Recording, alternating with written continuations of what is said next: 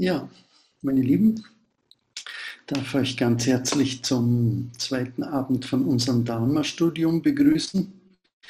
Äh, ich hoffe, dass ihr mich äh, sehen und hören könnt. Ich bin momentan gerade in Mexico City, das heißt ganz in der Nähe von der Tilda und meine Internetverbindung ist leider schlecht. Äh, ich habe aber die Joriki zum Co-Host gemacht und falls bei mir die Verbindung abreißt, müsste eigentlich das Meeting ganz normal weiterlaufen können. Ja, ich schlage vor, wir steigen gleich ein. Der heutige Abschnitt lautet das Gelübde Shakyamuni Buddhas. Der Sanskrit-Literatur zufolge saß Shakyamuni allein unter dem Bodhibaum und war erleuchtet. Er erkannte, dass die Wesen im Samsara leiden, äh, in den sechs Bereichen der Welt, den Bereichen der Hölle, der hungrigen Geister, der Tiere, der dämonischen Wesen, der Asuras, der Menschen und der himmlischen Wesen.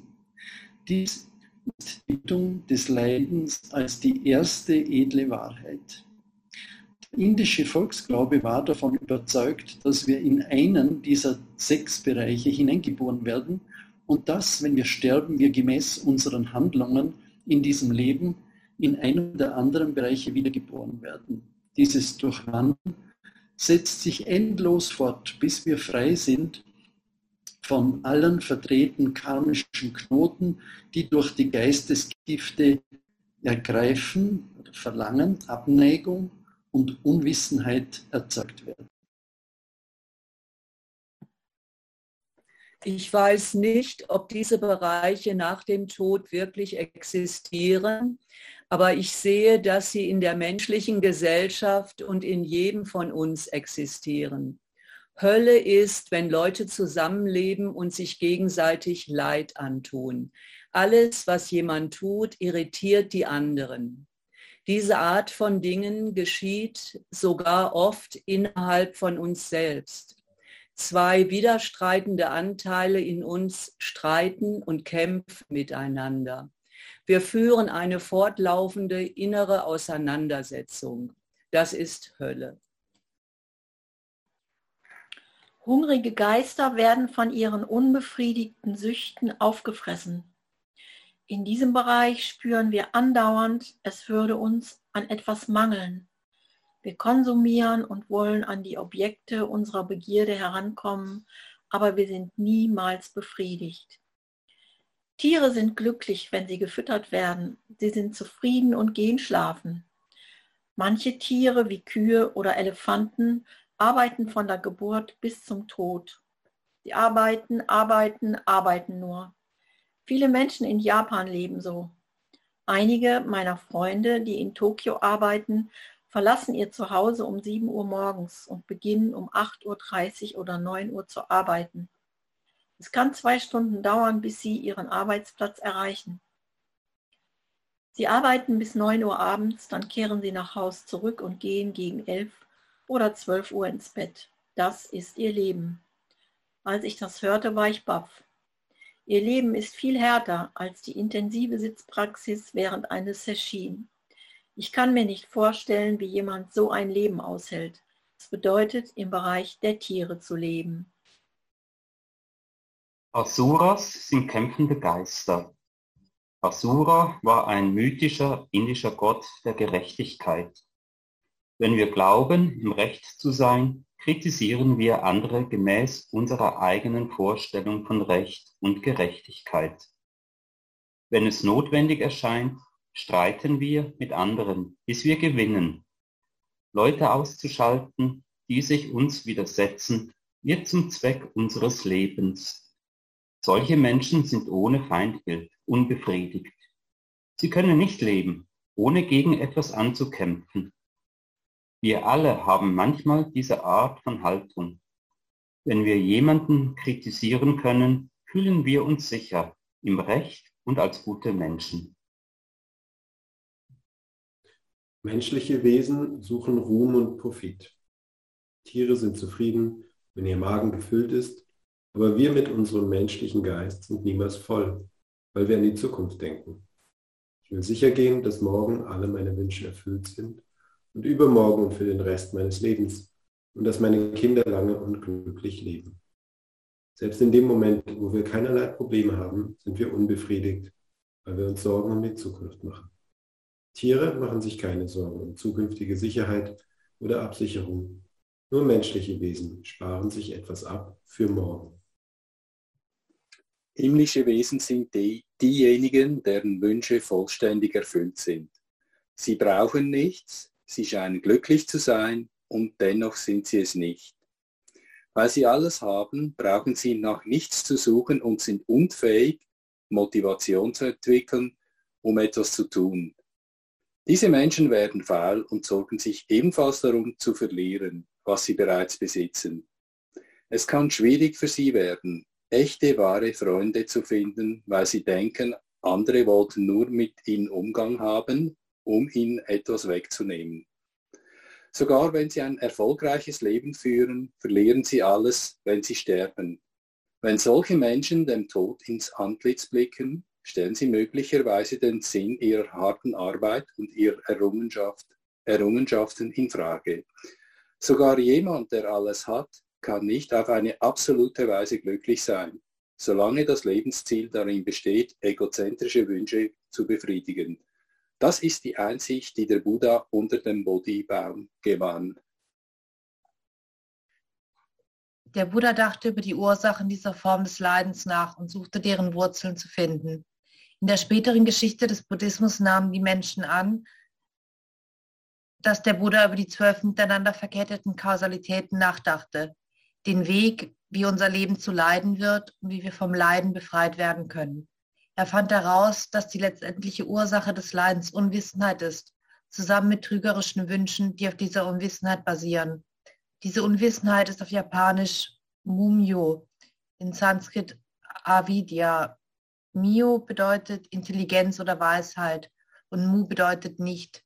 Mumio bedeutet, dass wir die Wirklichkeit des Lebens nicht erkennen können. Wenn wir versuchen, unsere Wünsche zu befriedigen, tun wir Dinge, die gut oder schlecht sind. Als Ergebnis unserer Handlung durchwandern wir die verschiedenen Bereiche von Samsara und wir leiden. Es ist die Lehre von den Ursachen, die auf unsere karmischen Handlungen beruhen. Unsere Begierden und die Handlungen, die daraus erwachsen, basieren auf Unwissenheit. Die Folgen unserer Handlung verursachen Leiden. Wenn wir mit dem Auge, wenn wir mit dem Auge der Weisheit sehen, dass Unwissenheit unser Leiden verursacht, sind wir gleichermaßen frei von Unwissenheit und Leiden. Dies wird Nirvana oder Erleuchtung genannt. Mehrere Wochen lang verweilte Shakyamuni Buddha sitzend, um seine Erleuchtung auszukosten. Er war befreit von aller Unwissenheit und allem Leid und er genoss es. Er fühlte, dass das, was er jetzt erkannte, nämlich die Ursachen allen Leidens, sehr schwer zu verstehen war. Er befürchtete, dass wenn er versuchen würde, andere zu lehren, was er entdeckt hatte, ihn niemand verstünde. Er dachte, der Gehalt meiner Erleuchtung, der Begriff des wechselwirkend abhängigen Entstehens ist außerordentlich schwer zu verstehen. Diejenigen, die Freude daran finden, an etwas festzuhalten, gefällt es daran zu haften und sie mögen die Bande ihrer Abhängigkeit. Und sie werden niemals in der Lage sein, es zu verstehen. Er drückte diesen Gedanken in Versform aus. was unter Mühen ich erlangt, genug, wozu verkündigen, von Gier und Hass befallene, nicht verstehen sie diese Lehre, führt gegenströmig, feinsinnig, subtil, tiefgründig, schwer zu sehen, unsichtbar für Begehrende, ist von Finsternismassen versperrt. So abwägend neigt er nicht dazu, den Dharma zu lehren. In diesem Fall bezieht sich strömig auf den Kreislauf von Geburt und Tod innerhalb Samsaras. Der Buddha dachte anfangs, dass die Menschen es zu schwierig finden würden, zu verstehen, was er entdeckt hatte. In der Sanskrit-Erzählung erriet Brahma Shashampati, ein Gott, was der Buddha gerade dachte. Vielleicht ist dies nicht die Beschreibung realer Geschehnisse, sondern ein Bericht dessen, was in Buddhas Geist vor sich ging. Als er erkannte, dass der Buddha sich dazu entschieden hatte, nicht zu lehren, bat er ihn, dies zu überdenken. In dieser Welt gibt es einige Menschen, die nur geringfügig eingeschränkt sind und deren Weisheit hervorragend ist, sagte er. Bitte verkünde ihnen den Dharma. Immer noch zögerte der Buddha. Brahma wiederholte sein Ersuchen und wiederum stimmte der Buddha nicht zu.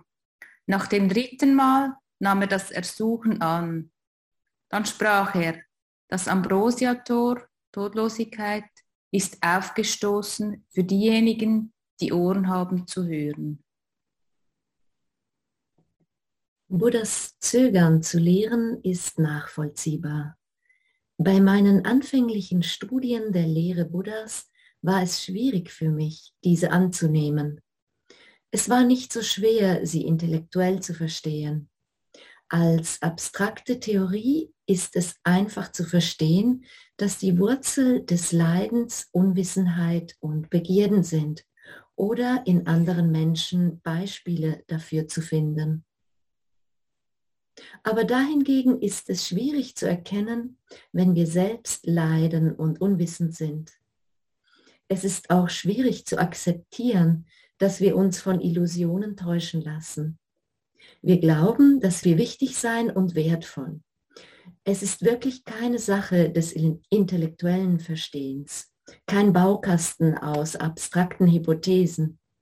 Wenn wir der Lehre Buddhas zustimmen, müssen wir sie praktizieren und uns bemühen, unser Leben von Grund auf umzugestalten. Aufgrund des Ersuchens Brahmas ging der Buddha nach Benares und lehrte eine Gruppe asketischer Mönche, die zuvor mit ihm praktiziert hatte. Diese Mönche nahmen seine Lehre an. Buddhas Entschlossenheit, mit dem Lehren zu beginnen, war der Ursprung des Gelübdes im Buddhismus. Im Anschluss daran zog der Buddha zu Fuß durch ganz Indien und lehrte 45 Jahre lang. Er lebte seine Gelübde vom Beginn seiner Erleuchtung an bis zu seinem Tod im Alter von 80 Jahren. Buddhas Gelübde bestand darin, den Menschen dabei zu helfen, zu erwachen und die Wirklichkeit zu erkennen und sie vom Leiden zu erretten. Dies ist das Gelübde, das wir als Bodhisattvas ablegen. Es gibt zahllose Wesen. Wir geloben, sie zu befreien. Ein Bodhisattva ist ein Schüler oder ein Kind Buddhas. Jemand, der danach strebt, Buddhas Lehre zu erfahren und seinem Beispiel zu folgen. Das Gelübde ist essentiell für uns als buddhistische Praktizierende. Es ist eine konkrete und praktische Form von Weisheit und Mitgefühl. Es ist der wichtige Punkt, den wir verstehen müssen, wenn wir über Gelübde nachdenken. Ja, vielen Dank. Äh, in diesem Text geht es um diese sechs Bereiche der Existenz. Und ich würde euch wieder einladen, dass wir uns austauschen dazu. Was, wie geht es euch beim Lesen von diesem Abschnitt? Was kommt bei dir an? Äh, gibt es etwas, was dich besonders äh, anspricht oder auf einen Widerspruch stößt? Äh, bitte melde dich. Ein Punkt, über den ich selber stolper bei meinem eigenen Praktizieren, aber was ich auch, ich bin der Psychotherapeutin, was ich eben dann auch bei, bei Patienten merke, so diese Prämisse, wenn wir unsere Unwissenheit deutlich erkennen, verschwindet sie. Und ich weiß nicht, oder vielleicht ist man dann wie immer noch in der Verblendung, aber ich, ich, ich frage mich, ist das wirklich so? Wenn wir wirklich erkennen, zum Beispiel, wie wir uns durch Verlangen selber schaden, heißt das ja nicht, dass wir automatisch befreit sind von dem Verlangen. Ich denke gerade viele Suchtmechanismen, also viele meiner Patienten wissen, wie sie sich damit schaden. Das ändert nicht das Verlangen. Ich glaube, da braucht es wie mehr als nur das, das reine Erkennen. Ich denke, Erkennen ist eins, aber das dann Enden. Wo ist das dieser Satz? Dieser Satz ist, wenn wir unsere Unwissenheit deutlich erkennen, verschwindet sie. Die Unwissenheit ist das Unbewusste das Nichtbewusste. Und im Moment, wo ich mir bewusst werde, verschwindet die Unwissenheit, aber es ist immer noch nicht so, dass ich mein Handeln ändern kann. Ich falle dann immer wieder zurück in diese Unwissenheit oder wenn ich, zum Beispiel wenn ich gerne Wein trinke, sag, sag mal, ich bin, ich, ich trinke gern ein, ein Glas Wein über den Durst, dann erkenne ich das vielleicht in einem Moment, aber ich kann es noch nicht ändern.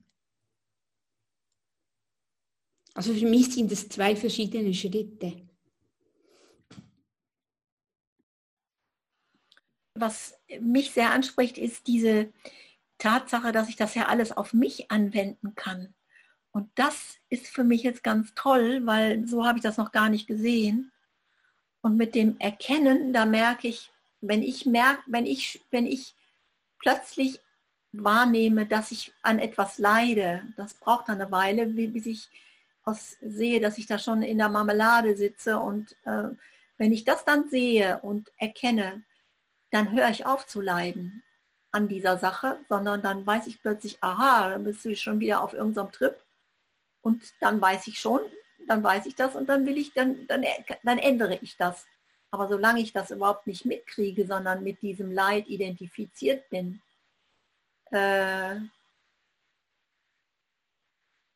merke ich auch gar nicht, dass ich, äh, kann ich mich gar nicht erinnern, dass ich dieses beschissene Gefühl irgendwie ändern könnte. Und plötzlich kommt dann so meistens äh, im Zusammenhang mit dem Sitzen irgendwann im Tag oder so die Idee, ich leider, ich bin wieder auf dem Suffering-Trip. Okay, was ist da die Nummer? Was kann ich ändern? Wo will ich hin? Das wollte ich sagen. Ich stelle wieder stumm. Also vielleicht zum Zusammenhang oder was ihr jetzt bereits erwähnt habt. Ich bin so ein bisschen hellhörig geworden bei der Stelle hungrige Geister. Dass das ja auch ist, also eigentlich da in diesem Bereich spüren wir andauernd, es würden uns an etwas mangeln und das auch so im Zusammenhang mit der Unwissenheit und eben diesem Verlangen. Ich habe mir dann überlegt, also ich kenne das gut, das Gefühl, es fehlt mir an etwas, was auch immer. Und ich habe aber dann im Zusammenhang mit Sitzen für mich so erkannt, wenn ich sitze, dann habe ich immer das, habe ich nie das Gefühl, dass es mir an etwas fehlt und mehr so in meinem Alltagsbewusstsein oder eben Nichtbewusstsein, da kommt so diese Not, es fehlt an etwas und eben vielleicht auch das Verlangen. Und ja, gerade in diesem Stück erkenne ich jetzt, wie, wie wertvoll für mich das Sitzen ist, wie voll sich das für mich anfühlt. Einfach das Sitzen.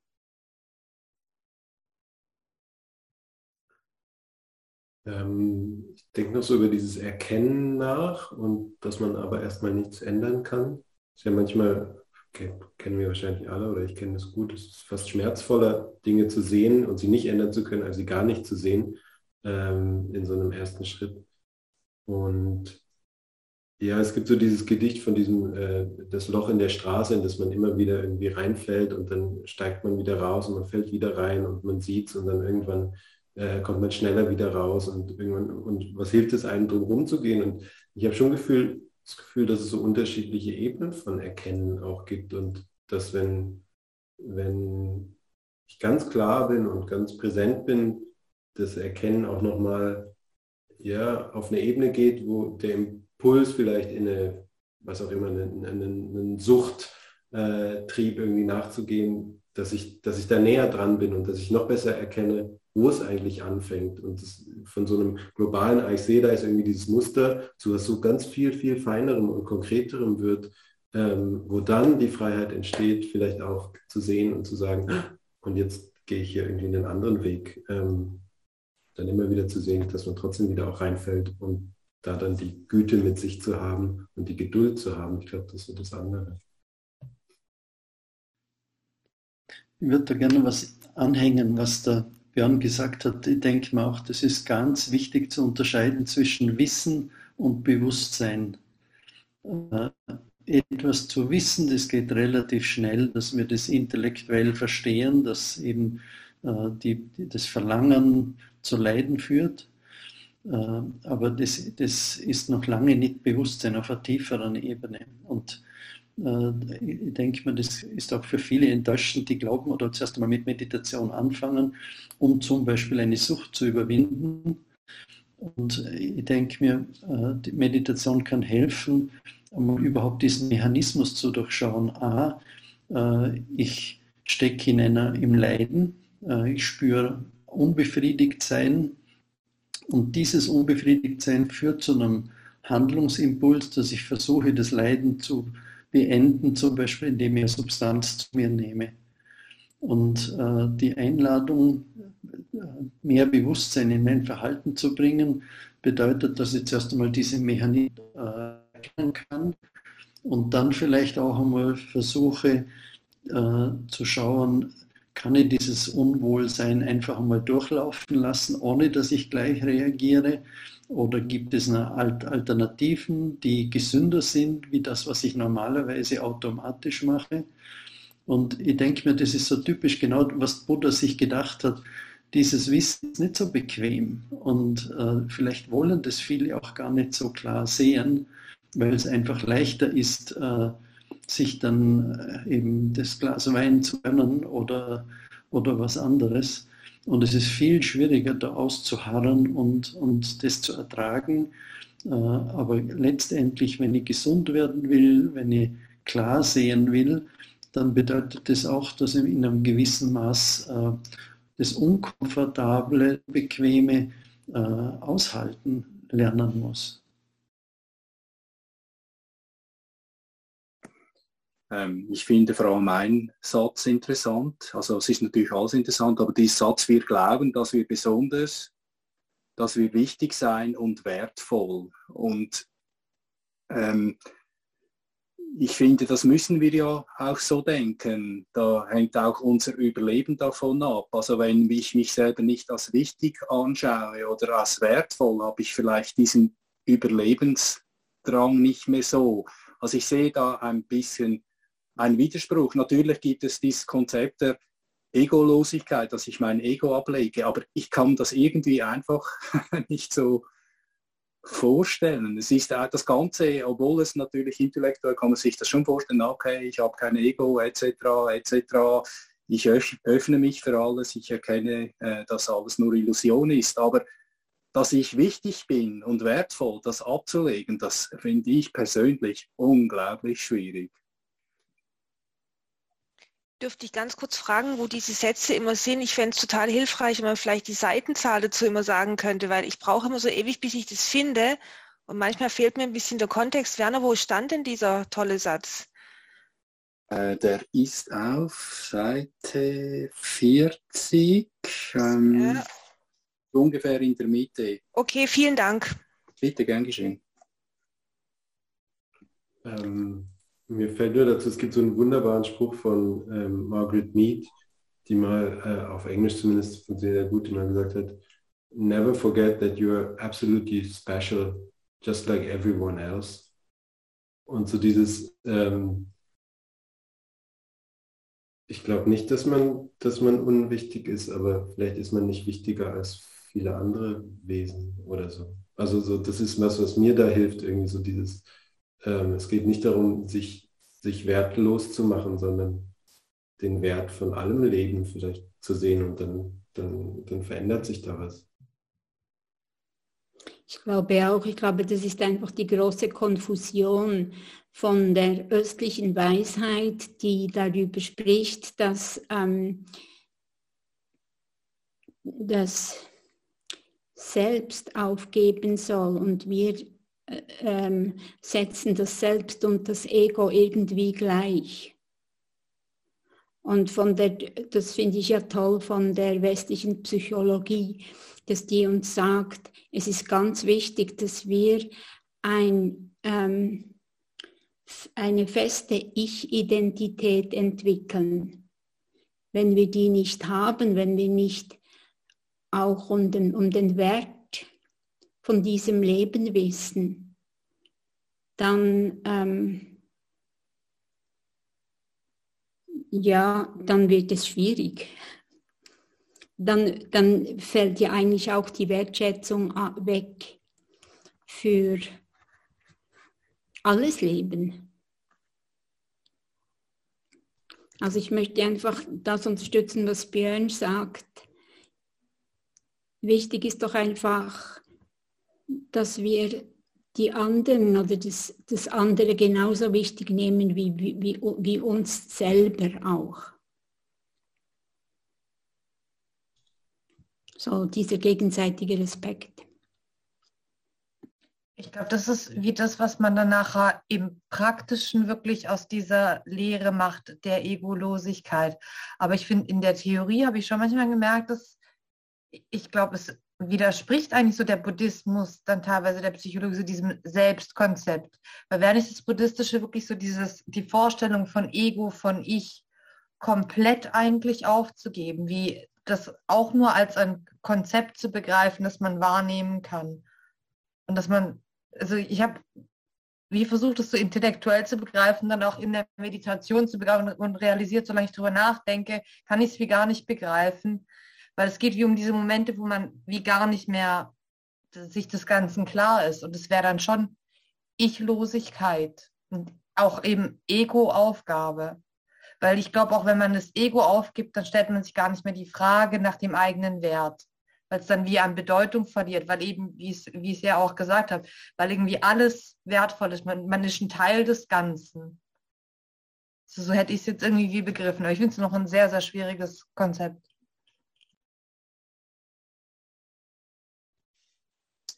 Ich habe jetzt gedacht, es sind vielleicht zwei Dimensionen.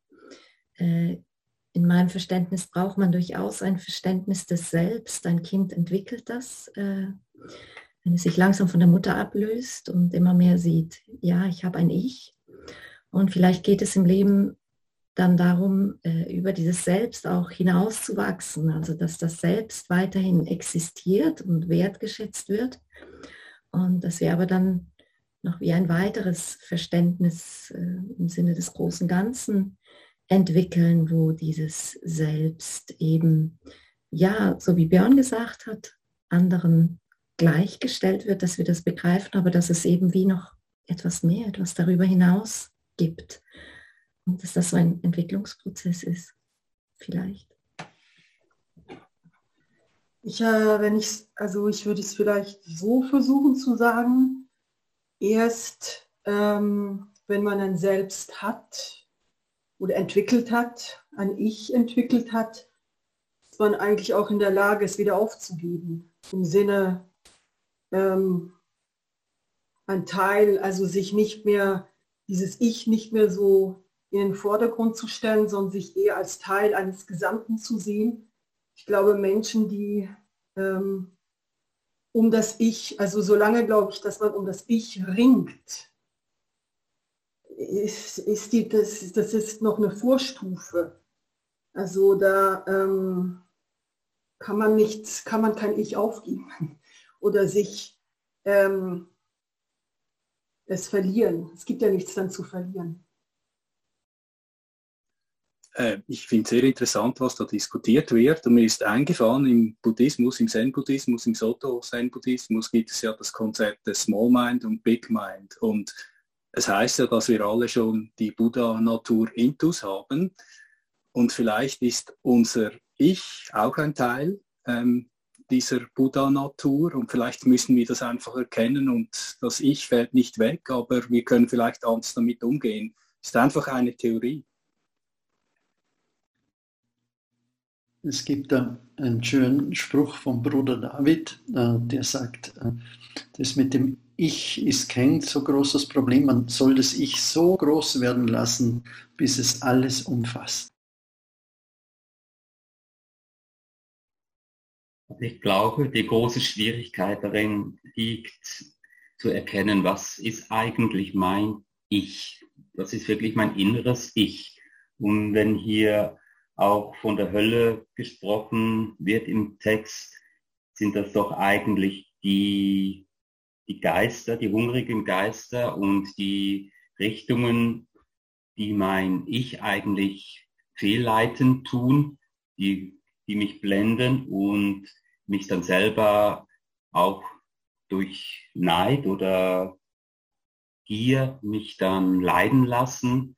Und ich kann mir vorstellen, dass darum auch Buddha so gezögert hat, die Lehre zu bringen, weil er sich wahrscheinlich auch gefragt hat, wer ist überhaupt offen und bereit, sein Ich abzulegen, sein, ich sage jetzt in Anführungszeichen, sein verblendetes, falsches Ich und das wahre Ich durch die Erleuchtung, also durch Nirvana zu erkennen, diesen Weg bereit zu sein, zu gehen, weil dieser Weg hat ja auch einiges worauf man dann, ich sage jetzt mal so, nach irdischem Reichtum und irdischem Denken auch verzichten muss, ist sicher nicht einfach.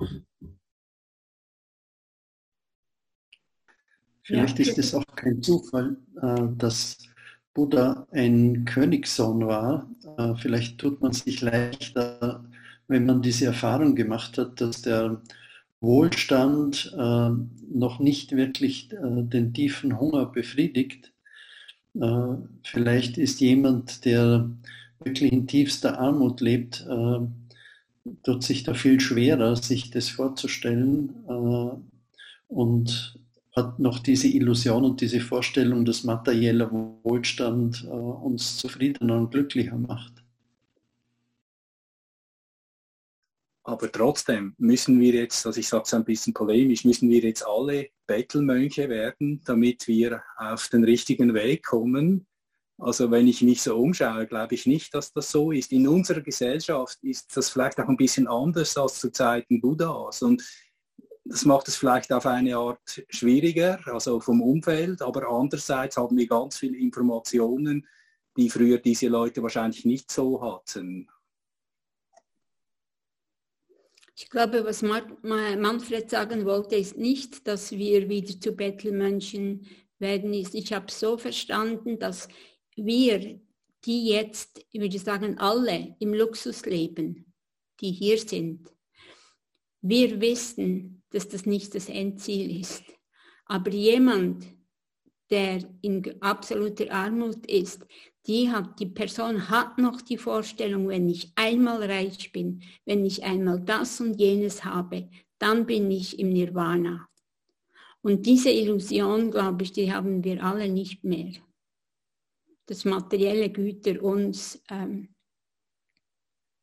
noch, ähm, dass das das Endziel ist quasi. Im Gegenteil, ich finde, heute ist materieller äh, Reichtum kann eine große Belastung sein. Ich finde, da, da, fällt mir das äh, so ein, wo ähm, eben auch ein paar Psychologen mit dem Dalai Lama darüber gesprochen haben, wie man in dem Buddhismus umgeht mit Selbsthass. Und der Dalai Lama wusste wie gar nicht, man konnte ihm das Wort nicht übersetzen. So diese harsche Selbstkritik. Weil das zeigt ja auch, wie, wie dieser endlose Kreislauf ist. Auch wenn wir eigentlich so privilegiert sind und so viel haben, leiden wir eben auch. Und dann ist es trotzdem immer so dieses Verlangen nach mehr und mehr. Und selbst wenn das eine gestillt ist, dann kommt irgendwie wie, wie noch mehr. Und ich meine, ich würde nicht sagen, dass wir Menschen in der westlichen Welt mit all unseren Privilegien weniger leiden. Wir richten es dann wie teilweise auch gegen uns. Dieses, ja, dieses unstillbare Verlangen und dass wir es wie nicht erreichen können und nicht haben können. Ich glaube auch, wir dürfen auch dankbar sein für alles das, was wir haben. Und wenn wir auch privilegiert sind, dürfen wir sicher auch, ich sage jetzt mal, von dieser Frucht auch genießen. Es ist sicher elementar wichtig, welchen Stellenwert das für uns dann einnimmt im Leben. Weil ich denke auch, das irdische Leben, das ist begrenzt und unser Totenhemd wird auch keine Taschen haben. Aber das, was wir geistig oder seelisch mitnehmen, das hat Ewigkeitsbestand. Also für mich ist das unstillbare Verlangen ja, hat ja damit zu tun, dass der Planet zerstört wird. Also dass uns dieses unstillbare Verlangen ja die ganze Intelligenz und das Potenzial wegbläst, weil man kann nichts Dümmeres tun, als seine, seine Existenz zu zerstören. Und das ist ja das, was auf dem Planeten passiert. Und das geht ja nicht einen Einzelnen an, sondern das ist ja eine globale, kollektive Geschichte. Da kann sich ja niemand rausklinken. Und deshalb denke ich, ähm, dass dieses unstillbare Verlangen, ja, das kann ja nur durch den inneren Frieden irgendwie äh, erkannt werden, aber nicht indem man da draußen versucht, irgendwas zu machen, sondern indem man dieses Verlangen einfach mal als das, was es ist, versteht oder ja, lehrt oder ich weiß ja auch nicht, ich habe ja keine Lösung, aber mir, ich sehe da einfach diesen globalen Zusammenhang, dass die Gier eben ähm, auf einer ganz niedrigen Ebene ist, die, die, die, mit der wir uns identifizieren und die eben so destruktiv ist. Ich glaube, es ist nicht immer nur so auf einem niedrigen Niveau, weil ich, ich finde dieses Verlangen, das klingt irgendwie wie so böse. Eben Verlangen, Gier. Aber es ist ja nicht immer was, was per se Schlechtes. Manchmal ist es zum Beispiel auch dieses unstillbare Verlangen nach, nach Nähe, nach Wertschätzung. Sie mir gerade eben Menschen, die so schwere Trauma erlebt haben, die, die zehren so sehr auch nach, nach ähm, einfach nach Beziehung. Und das ist, dann ist ja dieses Verlangen nicht unbedingt was, was andere zerstört, sondern was im letzten Ende vielleicht einfach auch einen selber zerstört. Und das, ich glaube, da ist wie, da reicht bloßes Erkennen nicht. Da braucht es wieder mehr, als aber nur zu erkennen, dass man sich schadet, weil da braucht es auch diese Komponente des Mitgefühls zusätzlich. Eben mit sich selbst, mit anderen und vielleicht auch die Egolosigkeit so das Verstehen, dass man eigentlich ein, Teil des großen Ganzen ist. Deswegen ja. bin ich so kritisch mit diesem Erkennen und dann hört schon alles von selber auf. Also ich kann, ich kann als, als traumatisierter Mensch sagen, dass mich das, was du sagst, insofern, dass ich da unterscheide, weil das ist eigentlich das kein Verlangen, sondern das ist eher die Sehnsucht, erkannt und gesehen zu werden. Das Traumatisiert werden hat damit zu tun, das Trauma entsteht dadurch, dass ich nicht gesehen werde. Und ähm, deshalb denke ich, ist das eher so eine Sehnsucht, erkannt zu werden als das, was ich bin. Und weniger das Verlangen fällt mir jetzt dazu ein. Und ich möchte nochmal auf das Erkennen zurückkommen. Wenn ich mir jetzt vorstelle, eine Person, die ist ganz neu in der, in der Meditation, also die macht das erste Mal, praktiziert sie. Und dann auf einmal sieht sie, was sie alles denkt, die vielen Gedanken, die da kommen. Also auf einmal hat sie, hat sie die Einsicht, dass der Geist nonstop Gedanken produziert. Und dann gibt es Leute, die sagen dann, ach, die Meditation, die bringt mir nichts, weil jetzt denke ich noch mehr als vorher. Aber sie sind sich in diesem Moment vielleicht nicht bewusst, dass sie etwas erkannt haben.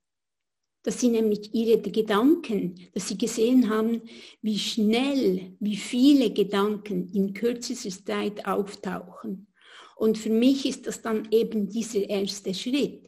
Und dann heißt es nicht, alles geht dann von selber. Es braucht ganz viele Ansätze, Mut von diesen Menschen wieder zurückzukommen und dann Schritt für Schritt eine Entwicklung machen. Das nicht, das, aber das Erkennen ist wirklich, für mich steht das am Anfang. Ich erkenne etwas, ich sehe etwas. Auf einmal wird mir etwas bewusst. Und dann brauchen, braucht man natürlich oftmals dann eine Hilfe, jemand, der einem da unterstützt. Aber ich denke schon, dass Erkennen sehr wichtig ist. Erkennen heißt ja vielleicht auch annehmen, was ist. Also das ist ja dann nochmal ein Schritt, zum einen rational erkennen, aber zum anderen auch anzunehmen, was ist. Und so verstehe ich auch Erkennen als eine Form, sich ganz anzunehmen, also auch mit dem, was wir jetzt ausgespart haben, nämlich mit den Anteilen, die man ja vermeidet oder wo es heißt, du scheiterst schon wieder. Das gehört ja genau auch dazu, zu dem, was ich bin. Ähm, weil wir jetzt immer nur sozusagen die gute Seite anschauen heute. Und ich würde es noch gern ergänzen, äh, dass aus meiner Erfahrung ist das Erkennen, aus meiner bescheidenen Erfahrung, nicht ein Erkennen, sondern ein, eigentlich ein fortlaufender Prozess. Und das ist so wie Schichten, die man allmählich tiefer eindringt.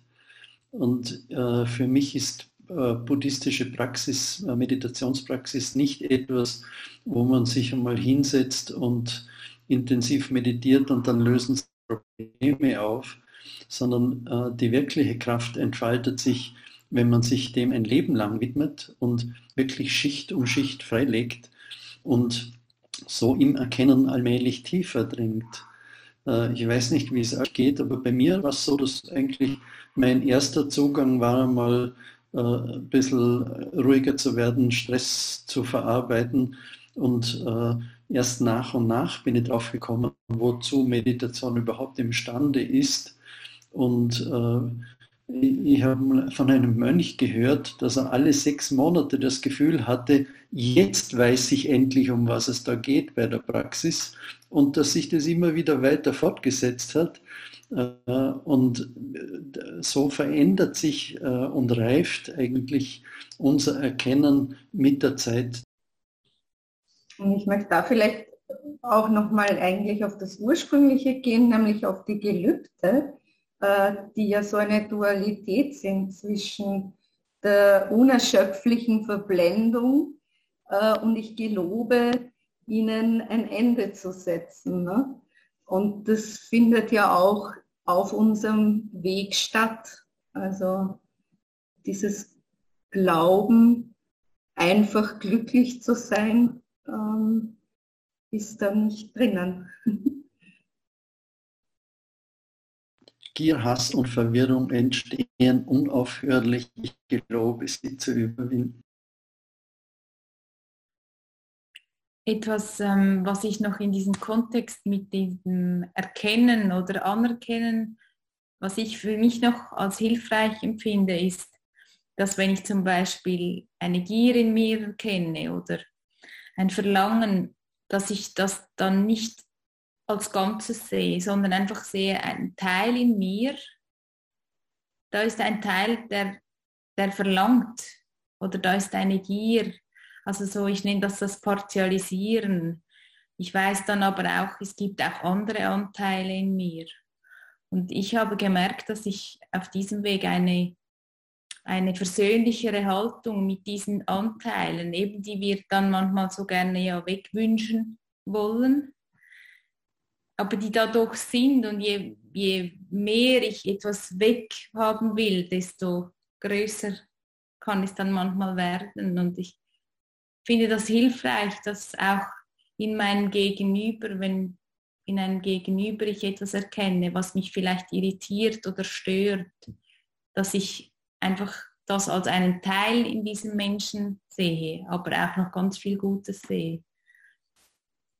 Das äh, erkenne ich noch mit diesem Anerkennen, Annehmen von was es auch ist, eben auch das Gier oder das Verlangen finde ich das noch als hilfreich. Ich denke noch so über das Verhältnis von Psychotherapie und ähm, ja, spirituellem Pfad nach. Freud soll ja mal gesagt haben, das Einzige, was Psychotherapie oder Psychoanalyse leisten kann, da wurde gefragt, was es denn wirklich, sozusagen, ob es denn wirklich Heilung und Befreiung leisten kann. Und sagte, nee, ähm, äh, was es tun kann, ist, dass Leute normal leiden. Ähm, und Buddha wurde ja auch, wird ja auch manchmal als Arzt bezeichnet, so als, als Heiler. Und das ist schon eine spannende Frage, was sind das für Heilungswege und wie, wie gehören die zusammen? Ich erinnere mich, dass ein Lehrer von mir mal gesagt hat, ja, Psychotherapie kann einem einige Jahre auf dem Kissen auch ähm, sozusagen ersparen und voranbringen und die, die, können, die können irgendwie zusammengehören, aber es ist auch ein paradoxes Verhältnis, dass vielleicht äh, dieses, was wir schon mal diskutiert hatten vorhin, dass das eine irgendwie eine Instanz auch aufbaut, die wir gleichzeitig paradoxerweise auf eine Art dann wiederum transzendieren, aber dass es das vielleicht auch braucht gegenseitig. Und ähm, ja, dass das Art von, die Art von Heilwerden ja doch eine andere ist, äh, wenn man Buddha zuhört oder ihn als Vorbild nimmt, als das, was, was Psychotherapie leistet. Ja. Also ich habe mir den Satz angestrichen auf Seite 40 unten, dritt, drittletzte Zeile. Da heißt es, das Gelübde ist essentiell für uns als buddhistische Praktizierende. Also die Frage ist, warum ist denn das Gelübde essentiell für uns? Können wir nicht auch ohne Gelübde leben?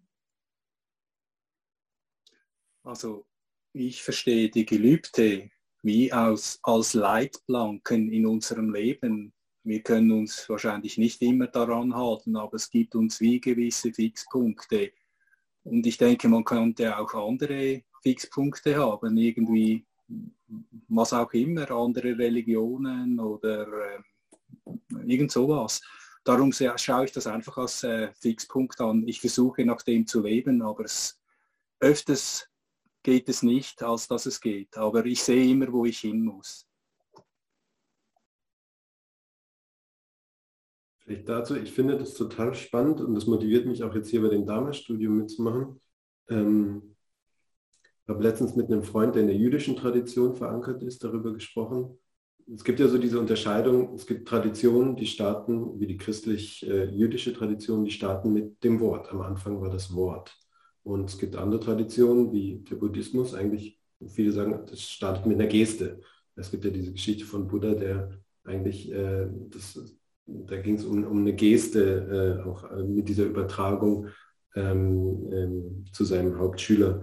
Und äh, ich finde es total spannend, mit den Gelübden irgendwie darüber nachzudenken, ja, was ist denn da essentiell, wenn wir da mit Worten sozusagen jetzt, äh, auch in dieser Tradition, die eigentlich ganz viel vom Verkörpern und von vielleicht eher von einer anderen Dimension her auch arbeitet und startet, sagen, aber wir starten auch mit, mit, mit einem Wort äh, oder mit einem Ausdruck, der, der über Sprache auch funktioniert. Ähm, das ist das, was mich gerade so sehr, äh, ich finde es sehr spannend. Ähm, also es gibt überhaupt keine Antwort darauf, wieso es essentiell ist, aber ich finde das, ich finde das sehr spannend. Ja. Vielleicht ist die Antwort auch wie der nächste Satz, ähm, weil das Gelübde eben eine konkrete und praktische Form von Weisheit und Mitgefühl ist, dass man es wie dadurch einfacher auch noch erfahren und dann in die Praxis übertragen kann weil es halt eben so konkret ist im Gelübde. Vielleicht ist es auch so, äh, das, was ich in der Meditation, dass sich vielleicht äh, mein Leben durch die Meditation prägt, dass sich etwas entwickelt in mir, dass ich es in den Gelübden, indem ich es ausspreche, in eine Form bringe, die sich vielleicht dadurch stärker niederschlägt. Ja, ich weiß es nicht. Ich finde es auch sehr spannend, ähm, das ist ja das Wort, ich weiß nicht, wie es, ursprünglich heißt, aber übersetzt ist es ja im Moment mit Gelübde. Und in diesen Gelübden heißt es ja immer, ich gelobe etwas zu tun. Und geloben ist ja ein Wort, das wir nicht unbedingt alltäglich jetzt so in unserem völlig aktiven Wortschatz haben, sondern das ist ja eher so eine würde ich sagen, etwas ältere Gebrauchsform. Und für mich steckt da auch sowas drin oder ich denke, da steckt so ein Versprechen drin. Also ich versuche es immer wieder, ich verspreche es dir, ja, ich gelobe es, aber ähm, vielleicht dann eben auch mit diesem, manchmal funktioniert es nicht. Also ich finde es eben auch ein sehr, sehr schönes Wort, gelübt, ja, also ein, ein Gelübde. Das ist, ist kein Gebet, das ist kein, ich wüsste nicht, was, was es für ein moderneres Wort gäbe, was das mehr, äh, weiß ich nicht, so definitiver machen würde, aber ich finde es sehr schön, dass es eben Gelübde ist und immer wieder in diesen ganzen Übersetzungen, ich habe es gerade nochmal nachgeguckt, ist immer ich gelobe, ich gelobe. Ähm, und das finde ich sehr, ja, einfach sehr schön. Ich glaube, was du sagst, geht ganz stark in die Richtung, was der Werner schon gesagt hat, oder? Dass das eigentlich eher so ein Bekenntnis ist äh, für einen Wert, für eine Richtung, in die man sich entwickeln möchte. Dass einem bewusst ist, dass man das vielleicht noch nicht verwirklichen kann, aber dass das doch äh, eine Ausrichtung ist, äh, die man seinem Leben geben möchte. Für mich ist es auch ein Ausdruck vom, vom, also von der Anerkennung der Unvollständigkeit. Also dass ich als Mensch in dieser Welt ähm, unvollkommen, unvollständig, fehlerhaft äh, einfach mit diesen ganzen Themen immer wieder ringe und ähm, äh, mir und anderen und also einfach überhaupt, es, ich, es ist die Möglichkeit, ich kann damit ringen, immer wieder neu. Ähm, es hört ja nicht auf, also die, die Grenzenlosigkeit wird ja da immer beschrieben. Es ist eigentlich nicht zu schaffen. Und trotzdem kann ich es ja immer wieder versuchen. Hm. Aber das hat schon, ich weiß nicht, wie das für euch ist, mir macht das manchmal auch Angst. Also das ist wie so, das ist so mächtig, das ist so groß, dieses Versprechen, äh, dass ich das Gefühl habe, boah, wie, wie, wie kann ich das wirklich ernsthaft, welcher Teil kann das ernsthaft, so wirklich ernsthaft sagen äh, und dann auf die Suche nach diesem Teil zu gehen und gleichzeitig zu merken, oh, andere Teile sind so, oh, dieser Aufgabe, wer ist denn dieser Aufgabe irgendwie gewachsen? Und da so, da irgendwie eine Inspiration, eine Aspiration drin zu finden und gleichzeitig darin nicht ähm, klein zu werden. Ich nicht, das ist so was, was mich da, es hat was Ambivalentes immer wieder auch für mich. Ich hatte ja noch ganz was anderes angesprochen, nämlich das Zögern des Buddha hat mich sehr angesprochen und dass er dann auch dreimal gefragt wird. Ähm, das ist ja auch nicht so selbstverständlich, finde ich. Ähm, und das war so ein, ein Punkt, der vielleicht auch ganz gut zu dem passt, was der Björn gerade gesagt hat. Also es ist ja nicht so, dass das jetzt ein gerader Weg ist, den man geht. Äh, es ist auch mit großem Respekt und natürlich auch ähm, Dankbarkeit verbunden. Und dann ist man mal wieder nicht so am Weg und zögert und äh, irgendwie habe ich so das Gefühl, dann holt einem eben auch der Weg wieder. Also da muss man gar nicht selbst so viel beitragen dazu. Also genau diesen Punkt, den du erwähnt hast, Andrea, ist mir auch aufgefallen. Mir ist allerdings dann eingefallen, in der Bibel gibt es doch die Zahl 3 auch unter verschiedenen Umständen. Ich kenne mich da nicht so gut aus. Ich glaube unter anderem, was äh, Jesus verraten wurde oder so.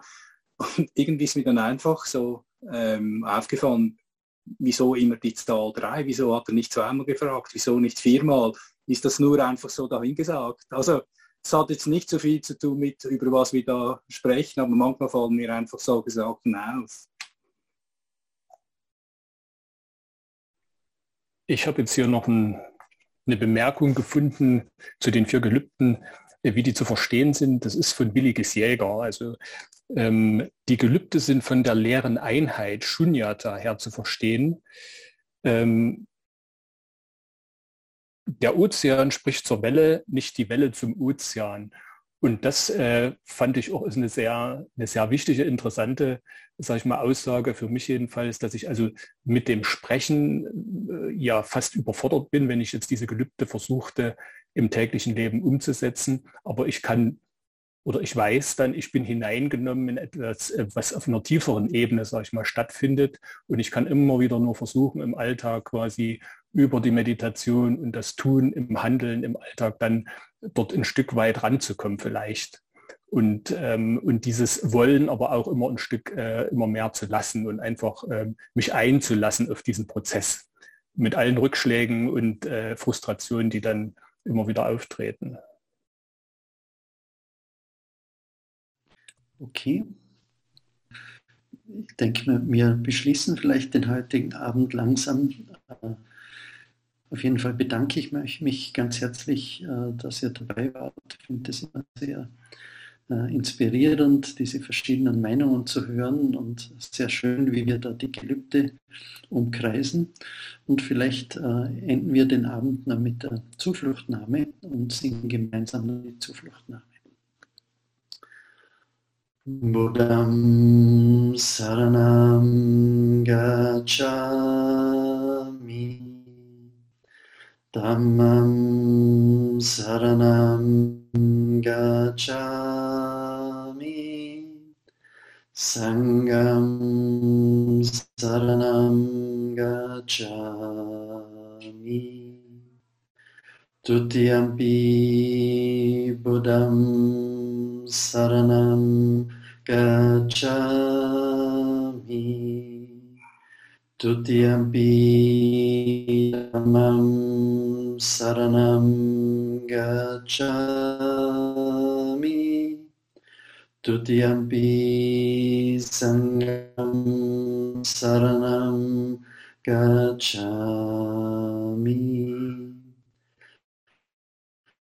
Tatyampi Buddham Saranam Gacchami Tatyampi Dhammam Saranam Gacchami Tatyampi Sangam Saranam Gacchami ja, vielen Dank nochmals und ich wünsche einen schönen Abend und eine schöne Woche.